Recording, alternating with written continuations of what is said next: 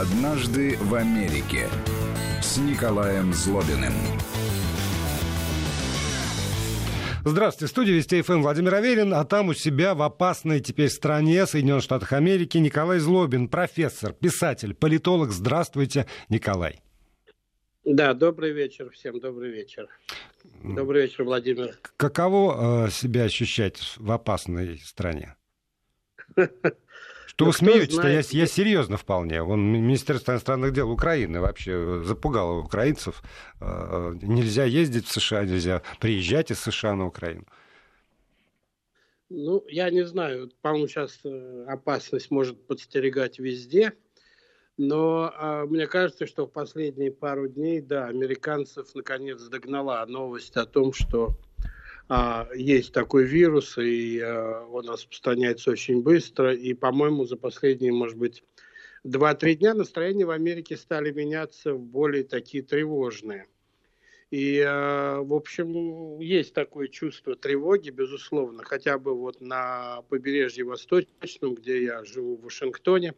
Здесь очень много все-таки людей, связанных с международными делами, с поездками, перелетами с другими странами, очень много дипломатов, очень много журналистов, постоянные международные тусовки, постоянные встречи, поэтому здесь в Вашингтоне, мне кажется, люди чувствуют это особенно остро. И а, я вот реально ощущаю, что вот за последние два дня атмосфера в Вашингтоне стала меняться. А, ну, наверное, не только в Вашингтоне.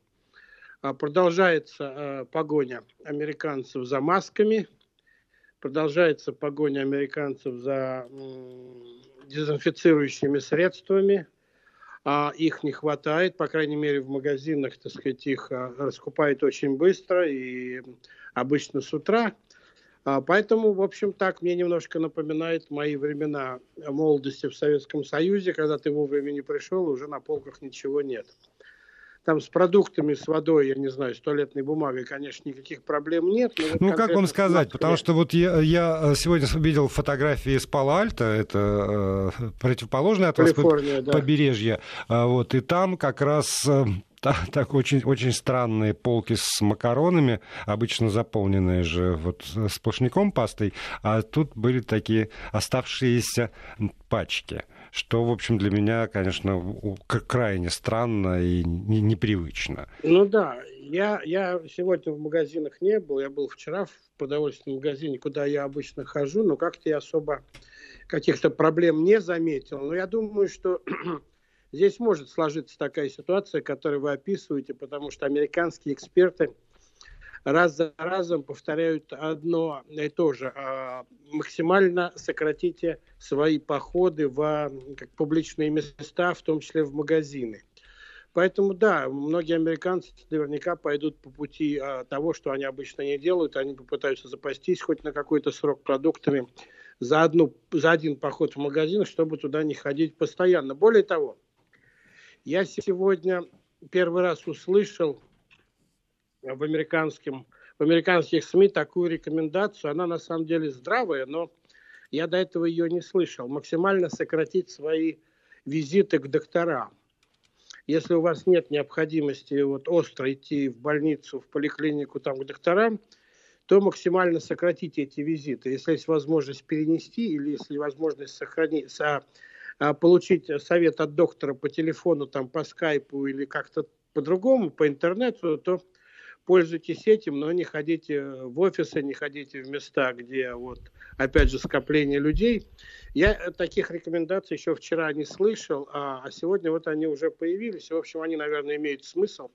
Но это свидетельствует о том, что американцы действительно в последние пару дней стали очень серьезно, ну вот эту неделю, наверное, где-то с понедельника, со вторника серьезно относиться к тому, что происходит в мире.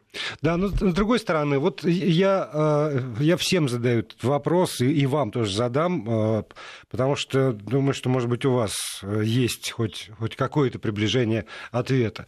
Меры, вводимые в разных странах по коронавирусу, они очень очень разные. Это касается всего от рекомендаций для населения, чего делать, чего не делать. Это касается отношения к массовым мероприятиям, где-то не больше ста, где-то не больше тысячи, где-то не больше пяти тысяч, например, нельзя собираться. Это касается и закрытия границ. И вот в частности Соединенные Штаты Америки объявили о том, что закрывают свои границы для э, жителей Евросоюза.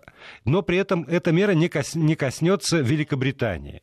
И э, тут, э, ну, хочешь не хочешь, но все равно приходится усматривать не только медицинский аспект, там, санитарный аспект, но и политический аспект. Потому что предположить, что Великобритания это какой-то такой совершенно отдельный остров, э, на котором не может быть никакой заразы, а мы знаем, что она уже там есть на самом деле.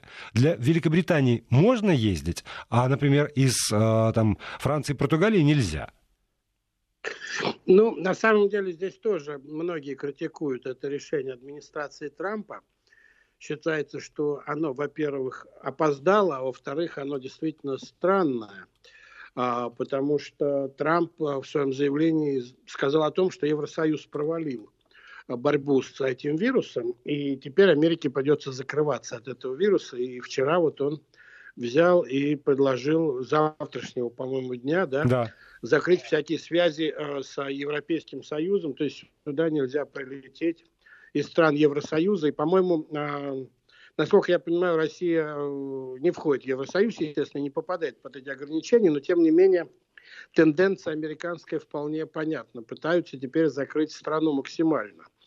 А я не знаю, э, насколько это будет эффективно. Здесь очень многие критикуют Трампа.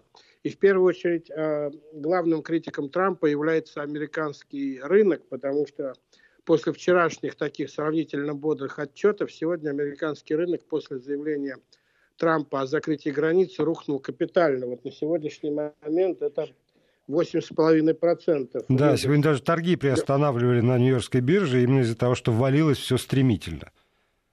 Ну, это было немножко странно для меня, потому что они приостановили сразу, как только биржа открылась, и тут же остановили. Но вот на сегодняшний момент 8,6% а, обвалился э, индекс до Джонса, на что, что это очень много, в общем. И за все эти дни, начиная с э, так называемого кризиса нефтяного, если, я не знаю, как его в России называют, а, включая вот сегодняшний день, в общем, все достижения Трампа на рынке, которыми он так хвалился, рост капитализации американских компаний, рост а, всяческих фишек, показателей, индексов, он, по сути дела, оказался отброшен на дотрамповский период. То есть, на самом деле, проблема серьезная. Американский рынок очень тесно связан, это основа глобального рынка – и поэтому, когда начинает обрубать связи с глобальным рынком, в том числе, так сказать, человеческие связи, а Трамп это вчера сделал, с главным партнером Соединенных Штатов а, торговым и а, технологическим, это Европа, вот, то рынок отреагировал очень болезненно на это дело. И проблема теперь заключается в том, об этом, так сказать, в общем, не надо к бабке ходить, э, понятно и так, как на это теперь, на падение американского рынка отреагирует глобальный рынок? Потому что мы знаем, что ну, есть прямая зависимость между американским рынком и состоянием глобального рынка, и между американским потреблением и глобальным потреблением. А, это хорошо или плохо, но от того, сколько и как потребляют американцы, зависит то, как, так сказать, чувствует себя глобальный рынок. И вот американцы явно начинают потреблять меньше, и э, денег у них становится, ну, формально говоря, меньше, по крайней мере, так сказать, с точки зрения вот, измерения э, рыночными, э, биржевыми э, какими-то измерителями, линейками. Посмотрим, как будет это дело продолжаться дальше, но для Соединенных Штатов это, конечно, болезненный удар, и э, вряд ли кто-то еще там две недели назад его, его ожидал. Наоборот, все эксперты говорили о том, что экономика США в отличном состоянии, рвется вперед. Но я повторяю, пока мы видим это падение, серьезное очень падение на биржах, как это отразится на реальной экономике, посмотрим. Но, но э, Трамп, э, объявив э, о закрытии э, связи с Европой, ну, скажем так, на 30 дней, по крайней мере, довольно больно ударил и по себе, потому что экономические достижения а, президент Трамп ставил себе в главную заслугу. Они реально были серьезные экономические достижения. И вот вопрос в том, сумеет ли он их удержать до ноября, а, то есть вообще в течение, в течение продолжительного времени, или они начнут испаряться, и к ноябрю Америка вдруг окажется в состоянии обвинять именно Трампа, который не смог справиться с этим вирусом, или, по крайней мере, справлялся с ним не так, как надо, и вдруг проголосует за Байдена. На сегодня таких шансов, в общем, не очень много, он не, про, не просматривается, но э, факт остается фактом. Всегда, всегда, всегда американцы голосуют кошельком. Если уровень жизни падает, они проголосуют против любого самого популярного президента. И э, таких примеров в истории полно. И вот вопрос в том, какая будет экономика осенью этого года в результате того, что происходит сегодня. Но надо отдать должное Трампу, что он пошел, в общем, на этот шаг, а, не, нехотя. Более того, многие эксперты, серьезные эксперты и политические, и медицинские резко критикуют Трампа за то, что он пошел на эти шаги слишком поздно и а, упустил ситуацию. Ну, посмотрим, как она будет развиваться. Многие считают, что Америка как раз затормозила. Трамп пытался сохранить свои экономические достижения, рыночные достижения. И в результате Америка сегодня а, ну, сильно отстает от а, того, как другие страны а, обращаются с этим вирусом, какие меры они предпринимают. Америка сегодня, конечно, сильно отстает, тестов здесь гораздо меньше. Я вот а, вчера, по крайней мере, не видел, ну вот я при, прилетел в Вашингтон в понедельник из Москвы, и а, понедельник, вторник, среда не, не видел ни одного человека в масках. И э, хотя в Москве, так понимаю, уже какое-то количество людей в масках ходит, но здесь еще вот такой вот э, тревожности прямо персональной нету. И э, многие винят именно администрацию Трампа за то, что он слишком долго успокаивал американское общество и опоздал. И сегодня, может быть, вирус в Америке, не дай бог, вырвался из-под контроля.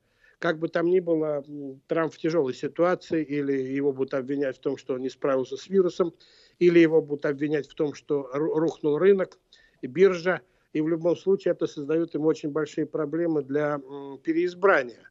Ну, его, его уже, медали. простите, я вставлю свои пять копеек, его уже обвинил Иран. А официально заявили руководители Ирана сегодня, что борьбе с коронавирусом в их стране мешают санкции Соединенных Штатов Америки.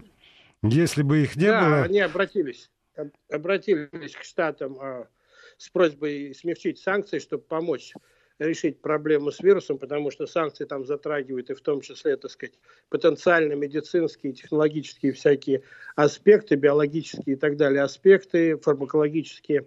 Посмотрим, что решит, что решит администрация Трампа, но я начал говорить, что э, обратной стороной медали является то, что а соперники Трампа, и в данном случае Байден, ну, главный, судя по всему, соперник Трампа, то, тоже вынужден учитывать ситуацию с вирусом в Соединенных Штатах и а, занимается тем, что одним за другим отменяет свои митинги, встречи и а, так далее. То есть приходится резко сократить мероприятия в рамках предвыборной кампании. Поэтому, может быть, вообще мы увидим то, что, наверное, мы когда-нибудь увидим и так в будущем – абсолютно виртуальную избирательную кампанию, когда будут использованы всякие социальные э, сети, там, э, гаджеты, э, э, эфир и так далее, но реальных встреч кандидатов с избирателями и собирание, массовое собирание избирателей в одном месте, может быть, даже и не будет. По крайней мере, сегодня вот такая ситуация складывается, и даже главные американские партии думают, что делать с теми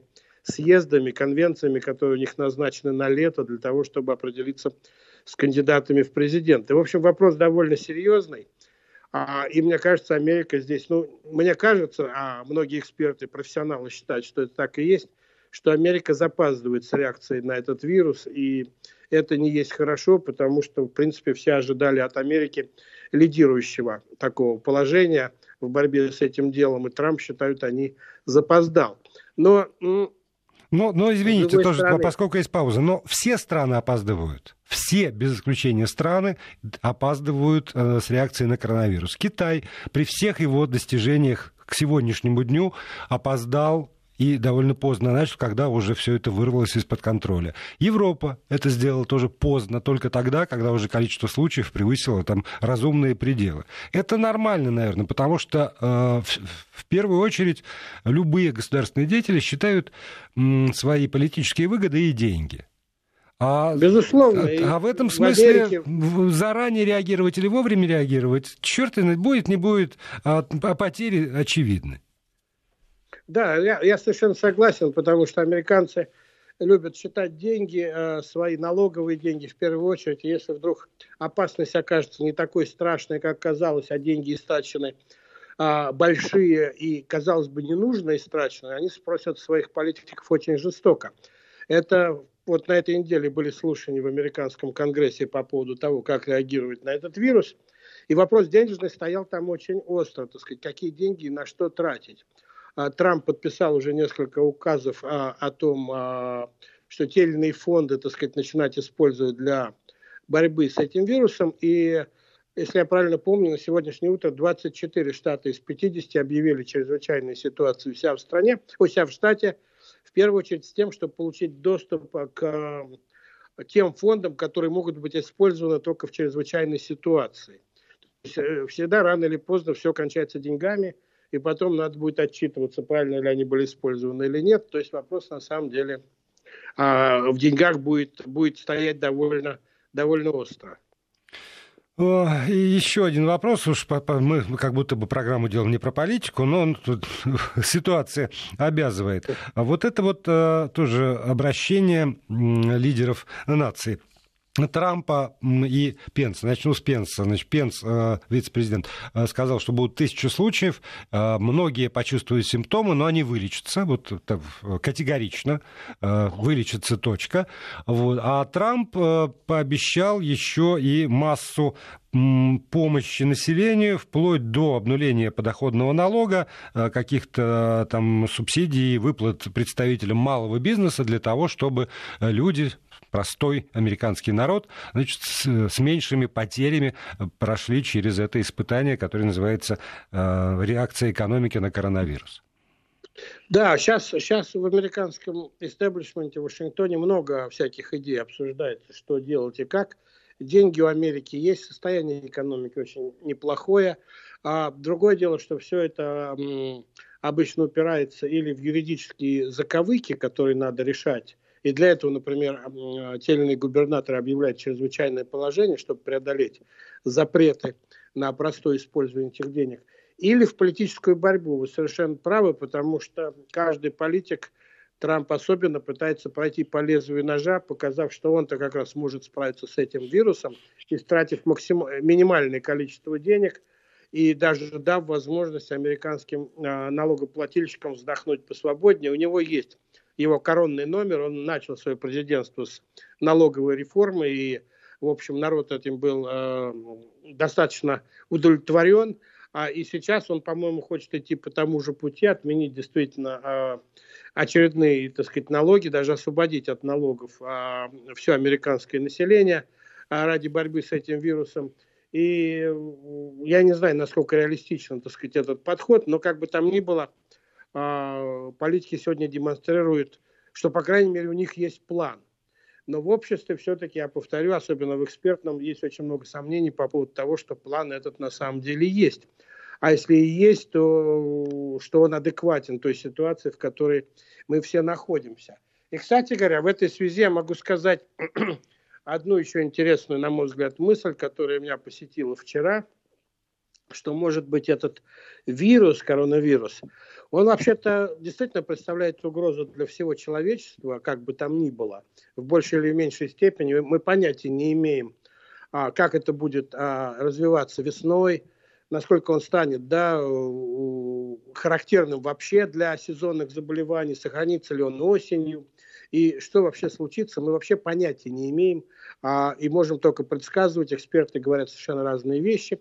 Вы совершенно правы, Владимир, страны делают совершенно разные разные, так сказать, методы применяют.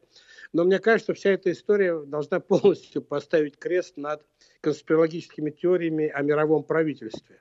Потому что в такой ситуации как раз мировое правительство и нужно. чтобы раз и вот как-то согласовать план и все вместе броситься решить эту проблему, потому что плохо всем, реально плохо становится всем. И богатым, и бедным, и молодым, и старым. А экономика тормозит, очень серьезно тормозят отрасли, а целые отрасли, в общем, могут обанкротиться, начиная с туристской, кончая там транспортной и так далее, и так далее.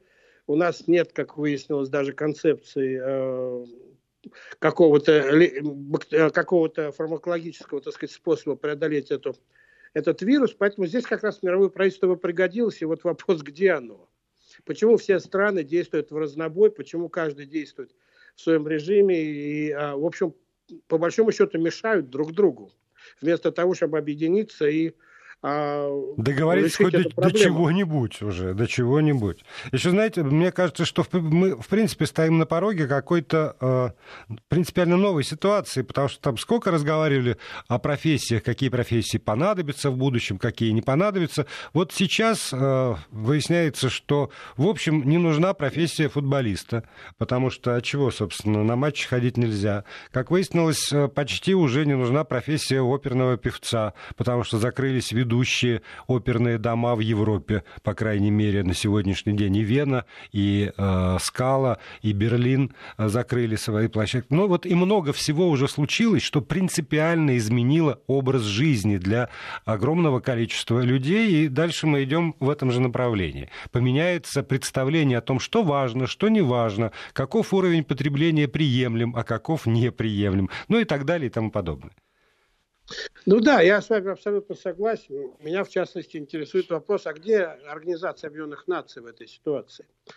Они там занимаются бог знает чем, но у них э, при всем э, том, что они не смогли решить э, там какие-то политические, военные конфликты, вопросы там и так далее, но гуманитарные, медицинские вопросы они могут решать или нет? Или зачем мы содержим эту организацию? Зачем мы содержим эту огромную очень дорогостоящую, очень пафосную организацию в Нью-Йорке с ее филиалами там практически по всему миру. Огромное количество делегаций, дипломатов, которые ходят на тусовки, там, понимаете, получают неплохие зарплаты и живут неплохо. Если вот когда миру нужна, так сказать, единая согласованная программа, никого нету и каждая страна действует по-своему и э, противоречит друг другу, и даже, я повторяю, мешает друг другу. Где все разговоры о том, что у нас есть какое-то мировое правительство, где все разговоры о том, что у нас есть международные организации, где все разговоры о том, что мы можем согласовывать какие-то вещи. Николай, мы, здесь я вас прерву, потому что это мне сильно напоминает финал фильма «Овод» э, советского э, и с, с великим Симоновым в, в роли Падре. А, с политологом Николаем Злобиным я, наверное, сейчас закончу беседовать, потом новости, а дальше уже с профессором и писателем буду. «Однажды в Америке» с Николаем Злобиным. Продолжаем программу. В эфире э, Николай Злобин, писатель и профессор. Давайте так, Николай, уже оставим серьезные темы, важные политические темы в стороне и э, воздадим должное тем, кто обвиняет меня опять в нарушении регламента, потому что я не потребовал от вас анекдота в начале программы. Давайте сделаем это сейчас. Ну, У вас же есть анекдот в да, тему. А то, а то наша первая половина а потом и новости прямо напоминают какие-то военные сводки. А пока э, мы были на э, новостях и рекламе, я посмотрел, оказывается, УЕФА еще объявила о переносе Евро 2020. И не То только. Вообще все по... А? И не только. Знаете, и с шахматистами тоже не все хорошо. И с фигуристами в Канаде чемпионат мира отменили. Так что можно множить этот список. Я просто э, не, не даю да, себе труда ситуация развивается как э, снежный ком. Но поэтому, поэтому как-то тревожно, действительно. Я вот... Э, и главное, что мы не знаем, куда это движется, в конце концов, и когда это закончится. Я тут несколько дней назад э, разговаривал со своим хорошим приятелем, он работает профессором философии в одном очень крутом американском университете. И мы с ним тоже, естественно, обсуждали а, ситуацию эту. И он мне рассказал такой философский американский анекдот. Это не тот анекдот, который я хочу сейчас рассказать, но я, вернее, хотел рассказать, но я расскажу сначала философский, а потом, так сказать, уже не философский. А потом исправите впечатление. Да, потому что философский анекдот – вещи своеобразные. Многие даже подозревают, что у философов, может быть, и нет чувства юмора, однако, наверное, есть. Вот он мне рассказал такой анекдот, я попробую в силу своих слабых сил рассказать его по-русски. Посмотрим, как это получится. Ну, я все анекдоты, естественно, рассказываю по-русски, переводя их с английского. Ну и получается наверное... примерно всегда ну, ровненько. Вот. А математик, физик и философ, они сидят в баре, пьют а, и поспорили, какое открытие в истории человечества принесло, так сказать, максимальную эффективность, пользу и вообще было наиболее поразительным. Физик говорит, конечно, пламя, огонь, потому что огонь позволил, позволил человечеству взять контроль над природой. Без огня, так сказать, природа владела человеком. Математик говорит, нет, конечно, а, то, что мы придумали буквы, алфавит, потому что с алфавитом мы стали общаться, а без алфавита мы использовали только символы. Это было огромным вкладом в развитие человеческой цивилизации, который, в общем, трудно переоценить. А философ говорит, а вы знаете, есть такой э, термос в виде бутылочки. А, ну, холодную воду, он, холодную жидкость он сохраняет холодной, горячую жидкость он сохраняет горячей. Ну, физика и математика говорит, да, мы знаем, а в чем дело-то? Вот, говорит, вопрос, говорит, философ, откуда эта бутылочка знает, что есть что?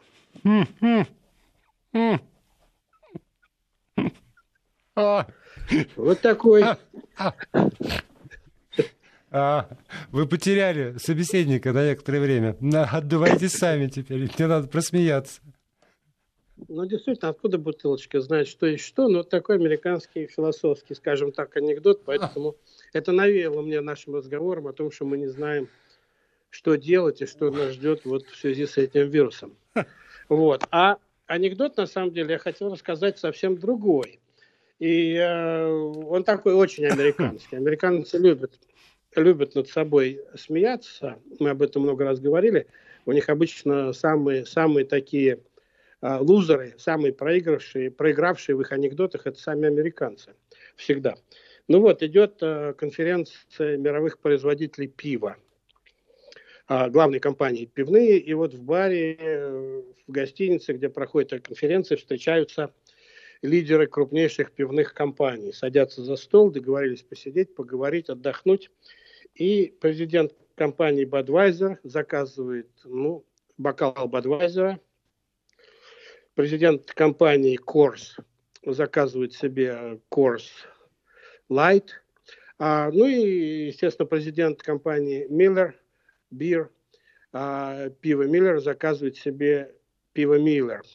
К ним за стол подсаживается президент компании а, Хеннесси, о, Гиннес, извините, Гиннес забыл. Гиннес, подсаживается президент компании Гиннес и заказывает Кока-Колу. Ну, три, три, первых, три первых главы, так сказать, пивных компаний смотрят на него и говорят, слушай, приятель, а ты чего заказываешь себе Кока-Колу? Он говорит, да я же увидел, что вы сами пиво не пьете, решил с вами. Хорошая шутка тоже. Ну, про, про, бутылочку, вот такая... про бутылочку круче, должен сказать. Это, про бутылочку это шедевр. Ну, это, это, это на любителя, это на любителя. Просто очень много шуток про американское пиво, которое пивом, как считают да. американцы, не являются. У них есть большой такой пиетет по отношению к европейскому пиву. А это целая история. Тут и Бадвайзер в свое время долго судился с чешским Бадвайзером там и так далее. В общем, э, много историй. Но американцы скептически относятся к своему пиву. А, и э, отсюда вот такой вот анекдот. Да, ну вот э, нам говорят... Вам... Да, что? Володь, если он вам не понравился, я расскажу тоже очень коротенький анекдот, чтобы поднять ваше Мне всегда, мне нравится все, что вы говорите, понимаете? Мне в силу служебных обязанностей нравится все, что вы говорите, Николай. Так что по этому а, поводу можете не переживать. Я понял. Я понял. Я, э, ну, коротенький, муж, муж с женой, американцы, муж с женой сидят дома, а вечер, а, делать нечего. Муж говорит, ну, я, пожалуй, пойду в бар, посижу с друзьями, выпью там немного, а ты давай, надевай пальто. А жена говорит, да, дорогой, ты меня берешь с собой? Муж говорит, нет, я тебя с собой не беру, я просто отключаю отопление. Вот такой милый американский анекдот. Анекдот из северных штатов. Южане не понимают. Но, но как бы там ни было, в стране, которая почему-то в России имеет репутацию, которая, страны, которая утонула в политкорректности, такие анекдоты вполне вполне приемлемы. Не надо, вот с параллелями, перпендикулярами остановитесь. А, давайте мы пойдем другим путем. А, наши слушатели напоминают, что мы э, оставляем периодически в конце программы хвосты такие, говорят, что а про это мы договорим в следующий раз, и почему-то все у нас с вами не получается, потому что жизнь подбрасывает новые поводы для разговоров. И, в частности, в прошлой программе вы сказали, что э, не успели поведать про дедовщину в американской армии, живописать эти ужасы. Я напомню слушателям, которые в, след... в прошлый четверг случайно пропустили нашу программу, мы говорили про американскую армию. Вот. И остановились на самом интересном месте. Дедовщина. И вообще всякие ужасы и, и пороки, которые процветают в американской армии буйным цветом. Вот. Про это готовы ли вы? Ну, не знаю насчет порока, который процветает бурным цветом. Цветом здесь разные э, истории, безусловно, можно привести в качестве примера, но я э, несколько раз сталкивался с дедовщиной э, в армии и в военных училищах в том виде, в каком вот я сам это видел, в таком я и расскажу. Например, я одно время э, читал лекции, меня пригласили а, читать лекции в одно очень а, серьезное военное училище американское. Это было, правда, давно, и я читал лекции, связанные, так сказать, в основном с политикой, а ну, не с военным делом. Я в военном деле мало что понимаю. Но, я думаю, что вы скажете, это было давно, тогда еще про политику читал, а сейчас, как правило, я читаю про военное дело. Да, ну, я думаю, что наша аудитория не удивилась бы. Но часть ее, по крайней мере, которая вас обвиняет в слишком лояльном отношении к нашему партнеру? Так вот, а, они, курсанты этого училища живут в общежитии, там комната на два человека, довольно приличное такое вот общежитие, надо сказать. А, и вообще такой, в общем, достаточно вольный стиль а, поведения на, всем, на всей территории училища. Но, а, например, когда курсант заходит в свое общежитие, он может идти там в спортивной форме с мячом, он только что поиграл в баскетбол там или побегал а, трусцой там или вообще где-то развлекался. За 10 метров до своей комнаты он должен перейти, даже если никого рядом нет, он должен перейти, так сказать, на строевой шаг и, отдавая честь, а, отчитаться перед своей дверью в возвращении и войти в комнату. Самое интересное, что они это действительно делают, даже если в коридоре никого нет. Это, в общем, нельзя нарушить. Это вот такая процедура, так сказать, попросить разрешения у своей двери войти в комнату, а подходя к ней, а, так сказать, печатным шагом отдавая этой двери честь. Это довольно забавно наблюдать, э, особенно когда вот курсант а, переходит из бега там с баскетбольным мячом, с которым он не спеша шел по коридору, так сказать, к этому чеканному шагу. А в столовой, например, а, я наблюдал, я ел вместе с а, офицерами и курсантами, но это уже было другое, правда, училище. Я наблюдал такую вещь, это воен... морское было, военно-морское училище, я наблюдал такую вещь, за столом сидел большой, огромный круглый стол, и еда, в общем, такой шведский стол, каждый может взять себе что хочет и сколько хочет, но за едой ходят только а, курсанты первого курса. Если кому-то из старших курсантов захотелось еды, он посылает курсанта первого курса принести себе добавку. Кстати говоря, за столом сидят и офицеры, которые на все это смотрят, в общем, совершенно адекватно. И тоже Курсанты посылают? Власти... А? И тоже посылают недавних преподавателей за нет, забрать нет, еды? преподаватели не посылают, но... А, я прошу прощения, 6, 6 секунд паузы. Вести ФМ. Да, продолжаем. Да, все-таки давайте. Ну, Офицеры тоже гоняют молодых? не посылают, но я заметил такую интересную вещь, что э, вообще курсантов младших курсов там называют рабами, а курсантов старших курсов называют адмиралами. И вот преподаватели перед адмиралами немножко, так сказать, так смущаются. Адмиралы вообще руководят всем. Я заметил, что это тоже правило, которое, в общем, есть, я видел это каждый день. Курсанты младших курсов не могут начать первыми разговор со старшими курсантами, им это запрещено. А когда старший курсант обращается к ним, то у них всего есть шесть вариантов ответа, которые они должны, так сказать, сказать там yes, sir, no, sir и так далее. И никоим образом не развивать разговор. и, так сказать, независимо от того, в каком, так сказать, с какой скоростью ты ешь, все равно, естественно, последними остаются курсанты первого курса, которые убирают, убирают за столом. Ну и так далее. Вот можно считать по, это... Можно. А где же правозащитники? Где вот эти да, пресловутые ну вот... американские правозащитники, которые э, закрывают Я примерно эти такой вопрос, я примерно такой же вопрос задавал и услышал от всех ответы, что это, в общем, традиция, которая, в общем, надо сохранять, и она действует очень давно, То там, и так далее. Так традиция, далее. которая передана предками американскому народу? Да, примерно, да. Угу. Вот. Вот, вот такого рода вещи я наблюдал сам, можно, можно, так сказать, считать это дедовщиной или нет, но молчаливые курсанты первого курса ждут, когда к ним обратятся курсанты. А, так сказать, еда продолжается довольно долго, там час, например. И эти курсанты, бедные, младшие, бегают, постоянно принося добавки, там, какие-то компоты, соки, там, какие-то фрукты. А если откажут? Курсанты... А, что, е- что? а если откажутся, что, то, что, что там, им в лоб или не, не знаю куда, а что, что, что грозит? Я думаю, я, я, я даже не мог себе представить такой вопрос. Мне кажется, курсанты с удовольствием это делали, насколько я сейчас помню. Видимо, мечтая в глубине души, что скоро, через пару лет, они сами будут а, сидеть на месте старших курсантов и посылать а, молодняк по тем же самым адресам за добавкой. Ну и главное, что это все проходило при таком довольно благожелательном отношении офицеров, которые сидели за... Два офицера там два старших курсанта, и от каждого курса по два курсанта, и два офицера за каждым столом. Довольно большая компания за каждым круглым столом. Вообще все это напоминает такой большой деревенский ресторан, где стоит, наверное, сотни этих круглых столов, за которым сидят там дюжина людей за каждым, чуть больше. Вот. И офицеры, в общем, вполне благожелательно за этим наблюдают, и даже сами посылают младших курсантов себе за добавкой там или за каким-нибудь апельсином, который ему вдруг захотелось. Ну, как бы там ни было, вот, наверное, так сказать, можно считать это дедовщиной, потому что явно есть неравенство. Я даже вот представляю, как я вот э, вырезаю все, что вы сейчас сказали, немножечко совершенно монтирую, и дальше все это запускаю как материал пресловутая американская демократия. Наконец-то мы вышли на, на нужную тональность в нашей программе.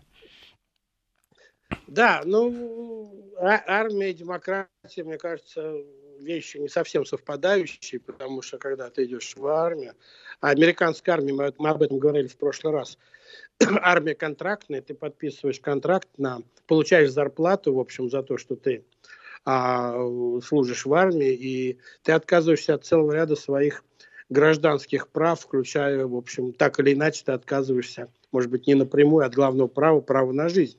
Потому что право на жизнь переходит к твоему командующему, командиру, который может послать тебя на какую-то операцию, например. И ты не сможешь отказаться. Как бы там ни было, я думаю, люди, которые идут в американскую армию по контракту, они отлично представляют себе ситуацию внутри, вряд ли кто-то так вот с бухты-барахты пойдет э, в призывной пункт и подпишет контракт.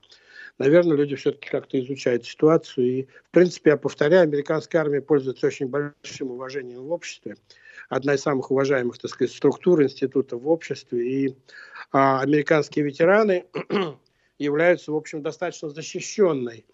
А, хотя тут тоже есть свои исключения, достаточно защищенной а, категории в американском обществе. И Министерство по делам ветеранов а, входит в одно из самых хорошо финансируемых министерств, одно из самых богатых с огромным бюджетом министерств, а в ведомстве, а в, ведении этого Министерства по делам ветеранов находится как раз пенсии ветеранов, госпитали, больницы, медицинские страховки и а, ветеранские кладбища. Надо сказать, что в Соединенных Штатах, э, если ты хотя бы один день отслужил в американской армии, ты получаешь право быть похороненным за счет Пентагона на американском военном кладбище в присутствии, так сказать, э, почетного караула, там выстрелов вверх, там и так далее, и так далее. Это не, не только офицеры высшие, да? Нет, все ветераны, любые ветераны, так сказать, а Америка, э, хотел сказать, слава богу, к несчастью или слава богу, но участвовал в таком количестве конфликтов в последние полвека в разных странах мира, они все ветераны более или менее равны. И будь ты ветеран там какой-нибудь, э, я не знаю, африканской компании или азиатской компании, ты путь даже э, недолго, ты становишься, так сказать, вот э, у тебя появляется возможность быть похороненным за государственный счет. Более того, Пентагон там в зависимости от ранга и от других всяких обстоятельств а, за свой счет сооружает тебе памятник.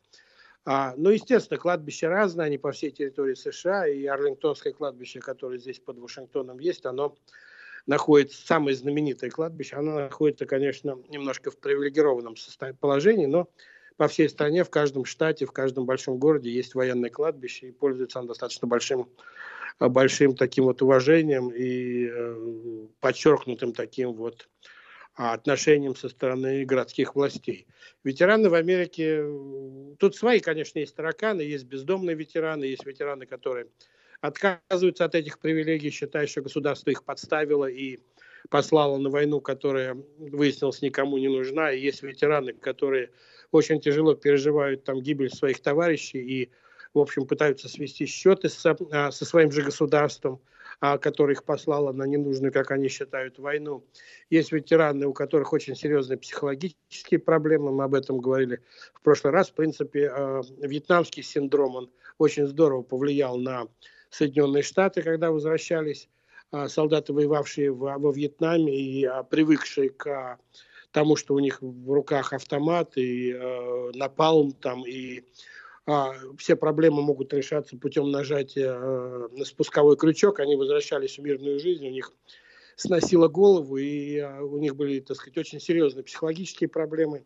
И у государства были серьезные с ними проблемы, и у врачей-психиатров с ними были серьезные проблемы. И я думаю, что э, вот все, кто прошел настоящие тяжелые военные конфликты, но теоретически, так сказать, у какой-то части тех, кто то прошел, судя по Америке, могут возникать очень серьезный психологический дискомфорт, когда они возвращаются к мирной жизни. И у них, конечно, свои представления о справедливости, свои представления о том, что честно и нечестно, свои представления о том, как должны решаться дела в стране там, или в городке в своем. И поэтому, да, эта проблема для Соединенных Штатов в том числе есть. Я думаю, что вьетнамский синдром продолжает существовать в той или иной, в той или иной степени. И когда возвращаются э, ветераны там, из Ирака, из Афганистана, из других горячих точек, где американцы находятся, как известно, довольно долго.